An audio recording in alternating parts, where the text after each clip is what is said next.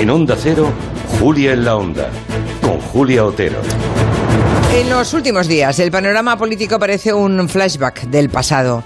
Se suman las declaraciones de expresidentes y figuras históricas. Aznar, Zapatero, Albert Rivera, aunque es los jóvenes, ahí está. Guerra. El último ha sido Rodríguez Ibarra, el expresidente de la Junta de Extremadura, que ha salido esta mañana a criticar el apoyo eh, de Bildu a los presupuestos y le ha dicho, en el inconfundible estilo Ibarra a Pedro Sánchez, que el partido no es de su propiedad.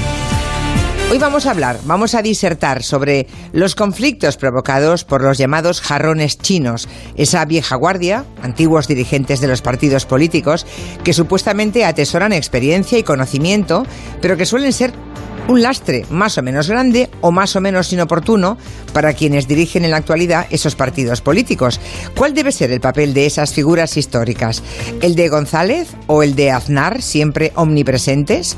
¿El de Rajoy, cuyo mutis por el foro está resultando impecable? ¿Preservan esas personas los valores del partido, las esencias, o no asumen que su tiempo pasó?